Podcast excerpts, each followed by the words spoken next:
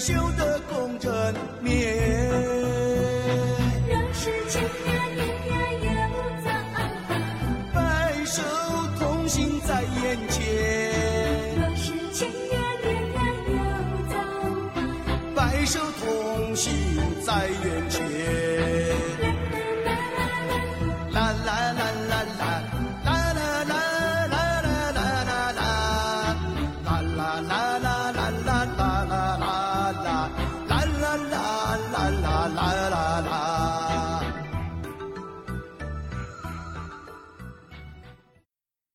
一听到这首歌啊，我就会想起小时候和我表姐啊，把床单披在身上，两个人不亦乐乎的在家里演这个《新白娘子传奇》的时候。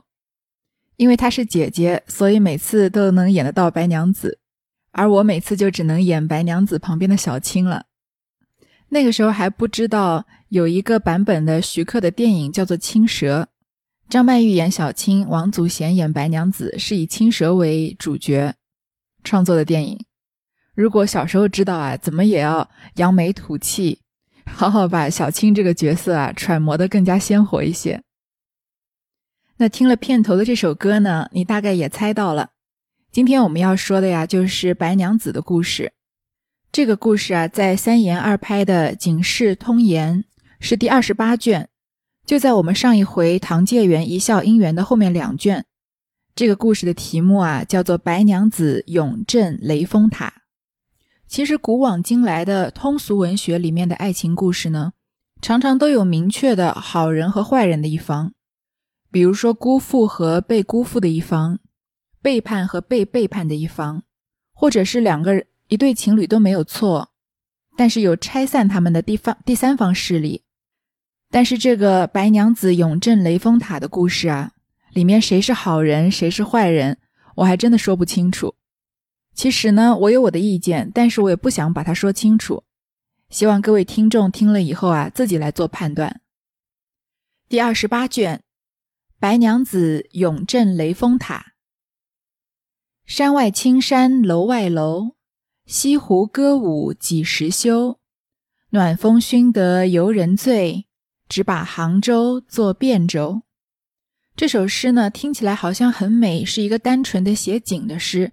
其实并不是啊，这首诗是宋代诗人林升题在临安一家旅店墙壁的上的诗。这首诗呢是一首政治讽刺的诗，讽刺当时的社会背景。在宋朝嘛，大家知道，我们学历史的时候都说宋朝是个积贫积弱的朝代。那金人攻陷北宋的首都汴梁，俘虏了宋徽宗、宋钦宗两个皇帝，中原的国土啊全都被金人给侵占了。赵构呢逃到江南，在临安即位，史称南宋。但是南宋的小朝廷啊，并没有接受北宋亡国的。惨痛教训而发愤图强，当政者呢不思收复中原失地，只求苟且偏安，对外就屈膝投降，对内呢就残酷的迫害岳飞等爱国人士，在政治上腐败无能，达官显贵啊都一味的纵情声色，寻欢作乐。这首诗啊是针对这种黑暗的现实而作了，它倾吐了郁结在广大人民心头的义愤，也表达了诗人对国家和民族命运的深切忧虑。这首诗的这首诗的意思呢，其实各位都学过，就简单的说一下吧。就是美丽的西湖啊，大部分环山，重重叠叠的青山把西湖都拥在怀里，一座座的亭榭楼阁呢，雕梁画栋，不计其数。西湖游船上啊，轻歌曼舞，日夜不歇，整日在西湖上游山玩水，饮酒作乐。和煦的春风吹得这些统治者都昏昏欲睡。怎么还会记得丢失的北方领土和沦落的旧都呢？在他们眼里啊，杭州就是汴州，还有什么两样呢？这个汴州就是金人攻陷的北宋的首都汴梁，那杭州呢，就是赵构逃到的江南，在临安即位嘛，就在南方。他们就沉迷在南安南方享乐，忘记了他们在北方失去的土地了。虽然这首诗是一个讽刺政治黑暗的诗啊，但是在这二十八卷《白娘子永镇雷峰塔》的开头，还果然是在写景的诗，是说啊杭州的景致美。话说西湖景致，山水鲜明。晋朝咸和年间，山水大发，有汹涌流入西门，忽然水内有牛一头见，浑身金色。后水退，其牛随行至北山，不知去向，哄动杭州世上之人，皆以为显化，所以建立一寺，名曰金牛寺。西门即今之永金门，立一座庙，号金华将军。当时有一番僧，法名浑寿罗，到此武陵郡云游，玩其山景。到：灵鹫山前小峰一座，忽然不见，原来飞到此处。当时人皆不信。僧言：“我记得灵鹫山前峰岭，唤作灵鹫岭。灵鹫岭，这山洞里有个白猿，看我呼出为雁。果然呼出白猿来。山前有一亭，今唤作冷泉亭。”又有一座孤山，生在西湖中。先曾有林和靖先生在此山隐居，使人搬挑泥石，砌成一条走路，东接断桥，西接栖霞岭，因此唤作孤山路。又唐时有刺史白乐天，筑一条路，南至翠屏山，北至栖霞岭，唤作白宫堤。不时被山水冲倒，不止一番，用官钱修理。后宋时，苏东坡来做太守，因见有这两条路被水冲坏，就买木石起人夫，筑得坚固。六桥上朱红栏杆，堤上栽种桃柳，到春景融合，端的十分好景，堪描入画。后人因此只唤作苏公堤，又孤山路半起造两条石桥，分开水势，东边唤作断桥，西边唤作西宁桥。真乃隐隐山藏三百寺，依稀云锁二高峰。这第一段啊，主要说杭州在西湖附近的一些景致。传说中啊，晋朝咸和年间忽然发了大水。百姓正在苦不堪言的时候呢，水内突然出现了一头牛。这个牛啊，浑身金色。这牛出现之后呢，发了大水就退了，牛呢就奔向北山，不知去向。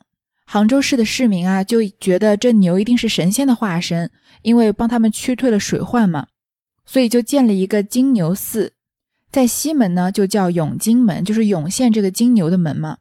永金门现在还在杭州，是杭州的十大古城门之一。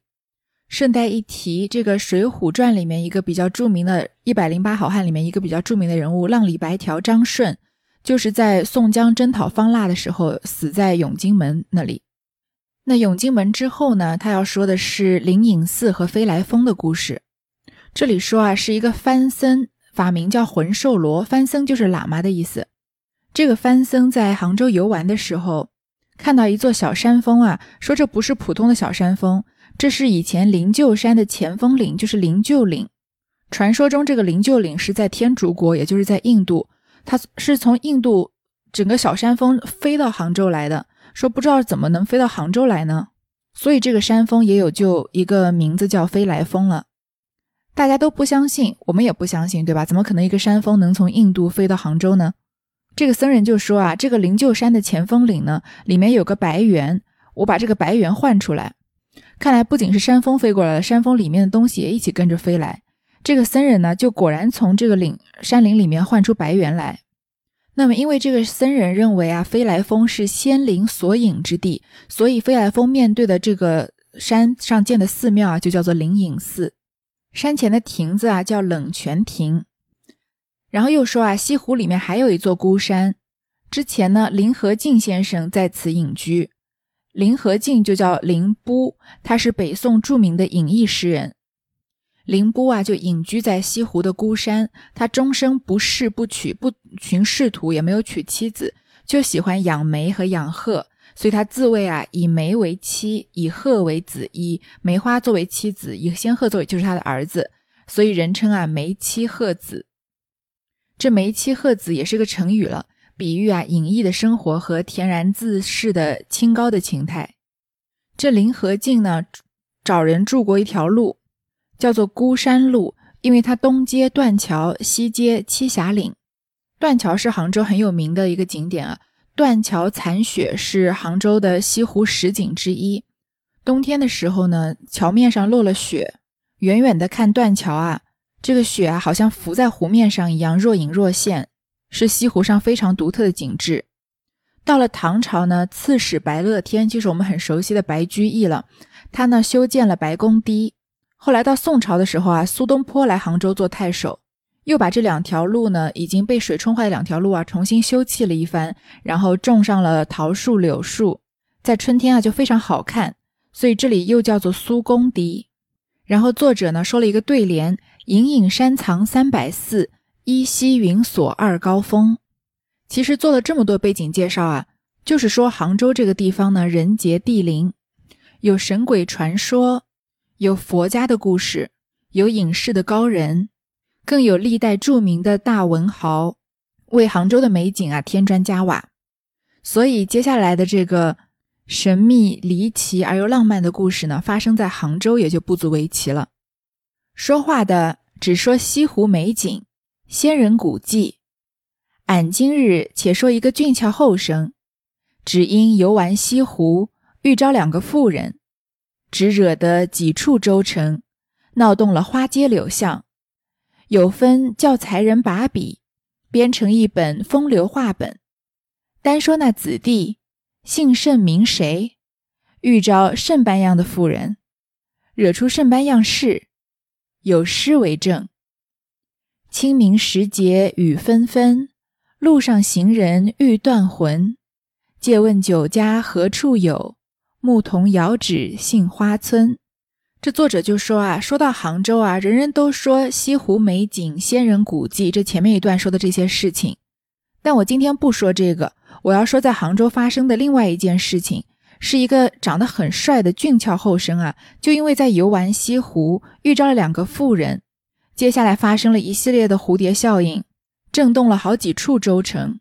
后来有人啊把这个故事编成了一个话本。那是什么子弟遇到什么样的妇人呢？然后就说了这样一首诗。这首诗啊，其实大家都非常熟悉。冯梦龙他在写这个呃三言二拍的时候，特别擅长这挂羊头卖狗肉。前面我们在唐伯虎点秋香的时候已经领略到了。这首诗呢叫《清明》，是唐代的杜牧诗人做的。这首诗也跟白娘子和这个。永镇雷峰塔的故事一点关系都没有，但是呢，因为它的神话色彩啊，非常的适合这个故事，所以冯梦龙就搬过来说啊，这个这首诗就是在写这个故事的，就是江南啊，清明时节，细雨在纷纷的飘洒，路上的行人呢，个个就落魄断魂，失魂落魄的，就想问啊，当地的人何处可以买酒浇愁呢？牧童啊，笑而不答，遥指着杏花村。断魂这两个字就很妙，这个魂啊，并不是三魂七魄的魂，那多半指的是精神啊、情绪方面的事情。那断魂是一种怎么样的情绪呢？其实也根本说不清楚，就是来形容一种很强烈，但是又很难很明白的表现在外面的这种很隐晦的感情，比如说相爱相思啊、惆怅失意啊、暗愁深恨等等，所以都可以用断魂来解释。那借着杜牧的这首诗啊，就缓缓的为我们这个故事拉开帷幕了。话说宋高宗南渡，绍兴年间，杭州临安府过桥黑猪巷内有一个宦家，姓李，名仁，建作南朗南郎阁子库目视官，又与少太尉管钱粮。家中妻子有一个兄弟许宣，排名小排行小乙。他爹曾开生药店，自幼父母双亡。却在表叔李江世家生药铺做主管，年方二十二岁。那生药店开在关巷口。忽一日，许宣在铺内做买卖，只见一个和尚来到门首，打个问讯道：“贫僧是宝书塔寺内僧，前日已送馒头并卷子在在在宅上，今清明节近，追修祖宗。”往小乙官到寺烧香，勿误。许宣道：“小子准来。”和尚相别去了。许宣至晚归姐夫家去。原来许宣无有老小，只在姐姐家住。当晚与姐姐说：“今日宝书塔和尚来请烧打雨，明日要见祖宗，走一遭了来。”这个故事啊，发生就在宋高宗南渡，就是我们前面说的赵构，在亡了国之后啊，定都在杭州。这杭州的临安府呢，有一个姓李的家庭，做一个小官。他的妻子呢，有一个兄弟叫许宣。我们都知道，我们看的这个《新白娘子传奇》里面的男主人公啊，叫许仙。这里这个男主人公叫许宣了，排行小乙就是老二嘛。父亲是开生药店的，这生药呢，就是还没有加工过的药材，主要就是植物嘛。这个许宣啊，从小父母双亡了，就投靠这个表叔啊李江世家，在生药铺里面做主管，年纪很轻，才二十二岁。这一天啊，快到清明节了，有和尚啊来到药铺，要求这个许宣啊去他们的寺庙烧香。许宣就说啊，小子准来，因为很多做生意的人啊都跟这个寺庙有这种固定的长期合作，寺庙为他们祈福，保佑他们生意兴隆，家庭平安。然后这些铺子呢，定期给他们捐一些香油钱。那许宣晚上呢就去姐夫家，原来他就跟他姐姐住在一起。告诉了他他姐姐明天要去买这个要烧香油钱的材料的事情。次日早起，买了纸马、蜡烛、金幡、钱垛一应等项，吃了饭，换了新鞋袜衣服，把打子钱马使条福子包了，进到关巷口李江氏家来。李江氏见了，问许宣何处去。许宣道。我今日要去宝书塔烧达子，追见祖宗，启叔叔容暇一日。李将士道：“你去便回。”第二天啊，许仙就许宣就买好了烧东西要的烧纸要的材料，还换了新衣服，去跟这个李将士请假，因为他是生药铺的主管嘛，说他要去宝书塔烧纸钱。这李将士呢，就准了他的假了。许宣离了铺中，入寿安坊，花市街，过锦亭桥，往清河街后钱塘门，行石函桥，过放生碑，进到宝书塔寺，寻见送馒头的和尚，忏悔过梳头，烧了达子，到佛殿上看众僧念经，吃斋罢，别了和尚，离寺以礼闲走。过西宁桥、孤山路、四圣观，来看灵河净坟，到六一泉闲走。不期云生西北，雾锁东南，落下微微细雨，渐大起来。正是清明时节，少不得天公应时，催花雨下。那阵雨下得绵绵不绝。许宣见脚下湿，脱下了新鞋袜。走出四圣观来寻船，不见一只。正没百步处，只见一个老儿摇着一只船过来。许宣暗喜，认识正是张阿公，叫道：“张阿公，搭我则个。”老儿听得叫，认识，原来是徐小乙，将船摇进岸来，道：“小乙官，着了雨。”不知要何处上岸？许宣道：“永金门上岸。”这老儿扶许宣下船，离了岸，摇进风月楼来。这个冯梦龙啊，是苏州人，看得出啊，他对杭州也非常的熟悉。这个许宣去烧香的路线啊，不知道我听众里面有没有杭州人？如果有的话，一定是非常熟悉的。其实各位要是有机会去杭州旅游啊，沿着这个烧香的路线走也没有错，都是离西湖边上不远啊。古代杭州最繁华的地方，这个清河坊啊，曾经是宋高宗的寝宫德寿宫的所在，现在啊还有德寿宫的遗址。在南宋时期啊，清河坊商铺林立，酒楼茶肆鳞次栉比，是杭州的政治文化中心和商贾的云集地。那钱塘门呢，是杭州的西城门之一。在二零一一年啊，杭州西湖入选世界遗产名录，钱塘门的遗址啊，就成了世界遗产名录中杭州西湖的二十四个核心景点的组成部分。这个宝书塔是建于五代十国时期的一个古建筑，坐落在杭州西湖区的宝石山上。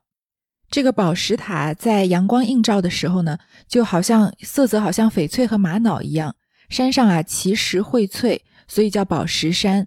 尤其呢，是在朝霞初露的早晨，或者是落日余晖的时候。宝书塔和紫褐色的山岩啊，呈现五百五彩缤纷的迷人景色。这个景色有一个专门的名字，就叫宝石流霞，听着就很美啊，让人想去看一看。其实这也是读书的魅力。我小时候去过一次杭州，那个时候呢，也没有觉得西湖有多美，也没有觉得杭州的东西有多好吃，只是觉得景点人好多而已。看过一些书啊，再去看同样的风景，绝对会有不同的领略。比如说，下次我们走西湖的时候啊，就可以用许宣的眼睛来看一看杭州了。好，其他的景点不多说了。他走着走着呀，开天上开启开始下起微雨来，慢慢的呢，雨就大起来了。因为是四月份嘛，正是雨多的时候，春天。许宣看到脚下湿，就把他新的鞋袜都脱下来，想找一艘船搭船回去。这时候呢，来了一个老船工，许宣认得他是张阿公，就让张阿公搭他。这老船工也认识许仙，就问他去到何处上岸。许宣就说啊，是永金门上岸。老船夫呢就扶着许宣上了船了。摇不上十数丈水面，只听岸上有人叫道：“公公，搭船则个。”许宣看时是一个妇人，头戴孝头髻，乌云畔插着素钗梳，穿一领白绢衫儿。下穿一条细麻布裙，这妇人肩下一个丫鬟，身上穿着青衣服，头上一双双脚髻，戴两条大红头须，插着两件首饰，手中捧着一个包儿要搭船。那老张对小乙官追，阴风吹火，用力不多，一发搭了他去。许宣道：“你便叫他下来。”老儿见说，将船傍了岸边。那妇人同丫鬟下船，见了许宣，起一点朱唇，露两行碎玉，向前道一个万福。许宣慌忙起身打礼。这船啊，才划了不到数十丈，岸上有人喊船工，说也要也要搭他一程。许宣一看啊，是个妇人，头戴孝头髻，这个戴孝。一般是人死了要戴孝嘛，这个孝头髻呢，其实就是用白布把发髻包起来的意思。她头发很美啊，像乌云一样，插着素钗梳，穿一领白绢衫儿，下面穿细麻布裙，所以这个妇人还是在披麻戴孝的期间。妇人身边有个丫鬟，丫鬟呢穿着青衣服，这两个人呢要搭船。这老张老船工啊，就跟许宣说。阴风吹火，用力不多，就是说我们带这两个人啊，也不会太费事，不如就带上他们。许宣就同意了。张船工呢，就把船停在岸边，这妇人和丫鬟啊，就下了船。见到许宣啊，起一点朱唇，露两行碎玉。两行碎玉就是说妇人的牙齿很白，像玉一样。跟许宣道了个万福。许宣呢，就起身打礼。和我一样稍微有点年纪的听众啊，应该能记得。这段录音开头的那首歌啊，《渡情》，它的场景呢，就是白娘子和小青坐在船的一头，许宣和船工坐在船的另一头，然后由小青和船工两个人啊，以第三者叙事的方式在对唱的这首歌啊，从歌名到歌词都非常符合当时的情景，因为两个是在搭船嘛，所以用个“渡”字，渡船，但呢，也不仅是渡船，还渡了两人的情谊。所以这首歌叫《渡情》，歌词啊就在说西湖美景三月天，春雨如酒，柳如烟。你看是不是就是清明节这一天，杭州的景色，微微下下着细雨。然后说啊，有缘千里来相会，无缘对面手难牵。十年修得同船渡，百年修得共枕眠。若是千年有造化，白首同心在眼前。若是千年有造化，白首同心在眼前。这个场景啊，由这首歌衬托的很浪漫，又非常的暧昧，配合着杭州西湖的美景和清明时间的细雨啊，更是把许宣和白娘子初见的场景啊氛围烘托到了极致。那娘子和丫鬟舱中坐定了，娘子把秋波平转，瞧着许宣。许宣平生是个老实之人，见了此等如花似玉的美妇人，旁边又是个俊俏美女样的丫鬟，也不免动念。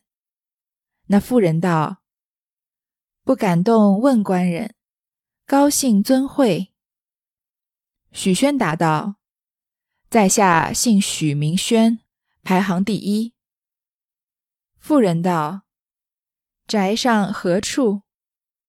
许宣道：“寒舍住在过军桥黑猪巷，生药铺内做买卖。”那娘子问了一回，许宣寻思道：“我也问他一问。”起身道：“不敢拜问娘子高兴，谭府何处？”那妇人答道：“奴家是白三班白殿直之妹，嫁了张官人。”不幸亡过了，见葬在这雷岭。为因清明节近，今日带了丫鬟往坟上祭扫了，放回。不想止语，若不是搭得官人便船，实是狼狈。又闲讲了一回，以礼传谣进案。只见那妇人道：“奴家一时心忙，不曾带得盘缠在身边。”万望官人处借些船钱还了，并不有负。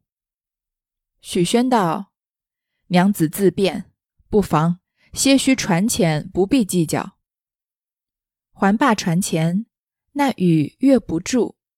许宣晚了上岸，那妇人道：“奴家只在剑桥双茶坊巷口，若不弃时，可到寒舍拜茶，纳还船钱。”许宣道：“小事何消挂怀？天色晚了，改日拜望。”说罢，夫人供丫鬟自去。在船上啊，这白娘子就对许宣暗送秋波。许宣呢是个老实人，平常对女人啊没有什么心思，但是这么近距离的看到这么如花似玉的美妇人和这么俊俏的丫鬟啊，也不免有一些心动。这妇人就问许宣叫什么名字。许宣就实答，夫人又问他在哪里住哪里，许宣就说啊住在过军桥的黑猪巷，做的是生药铺的买卖。那许宣也想啊，也问问这个娘子住在哪里，就问他娘子高姓，谭府何处？这个谭府就是很深邃的府邸，就是对别人居住处的尊称。我们知道对自己居处的谦称是寒舍，那么对他人居住处的尊称就叫谭府了。这夫人就说啊，她是白三班白殿直的妹妹。三班和殿直都是官位，其实就是同样的官位，是这个州县役吏役的总称。三班呢是指造壮快三班，造班啊主管内勤，壮班和快班共同负责缉捕和警卫，其实就是衙门县衙门里面的一个差役嘛。说她嫁了一个姓张的官人，但是她丈夫死了，葬在雷岭。因为现在呢是清明节，所以她带了丫鬟啊来祭扫她的丈夫。想不到下了雨，就感谢许宣搭她一程。又讲了一回啊，以礼传谣进案。以礼就是曲折连绵的意思。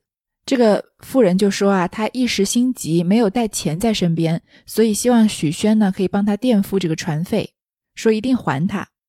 许宣看到这么美丽的妇人嘛，垫钱肯定是不在话下，而且说这点船钱也不用还了。下了船之后呢，雨还是不停。这个妇人就说啊，她的家就在剑桥双茶坊的巷口。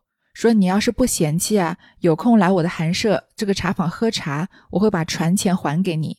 这个许宣这个时候就非常直男的说：“哎，这小钱不用还了，天色晚了，改日再拜望。”其实还钱大家都知道是个借口嘛，是这个妇人呢想跟许宣再见上一面。说完之后啊，妇人和丫鬟就去了。这就是白娘子和许宣的初见面。我们在看《新白娘子传奇》的时候啊，里面说这白娘子在蛇行的时候被许宣救过一命，所以她是来报恩。我们都说夫妻之间啊是有恩情，这恩和情是界限是比较模糊的。白娘子报恩报着报着呢，就产生了爱情了。但是这个故事里面的白娘子和许仙啊，他们俩之间没有什么前世的恩情，就是在船上相会，然后双方一见钟情的。所以，其实我们在读白娘子永镇雷峰塔这个故事的时候呢，也要抛开我们看的十几二十遍的电视剧的剧情，因为这几乎是两个完全不同的故事。不要有先入为主的观念，认为谁就是好人，谁就是坏人，而影响了自己对这个故事里面的判断。好，这第一段呢，就先读到这儿。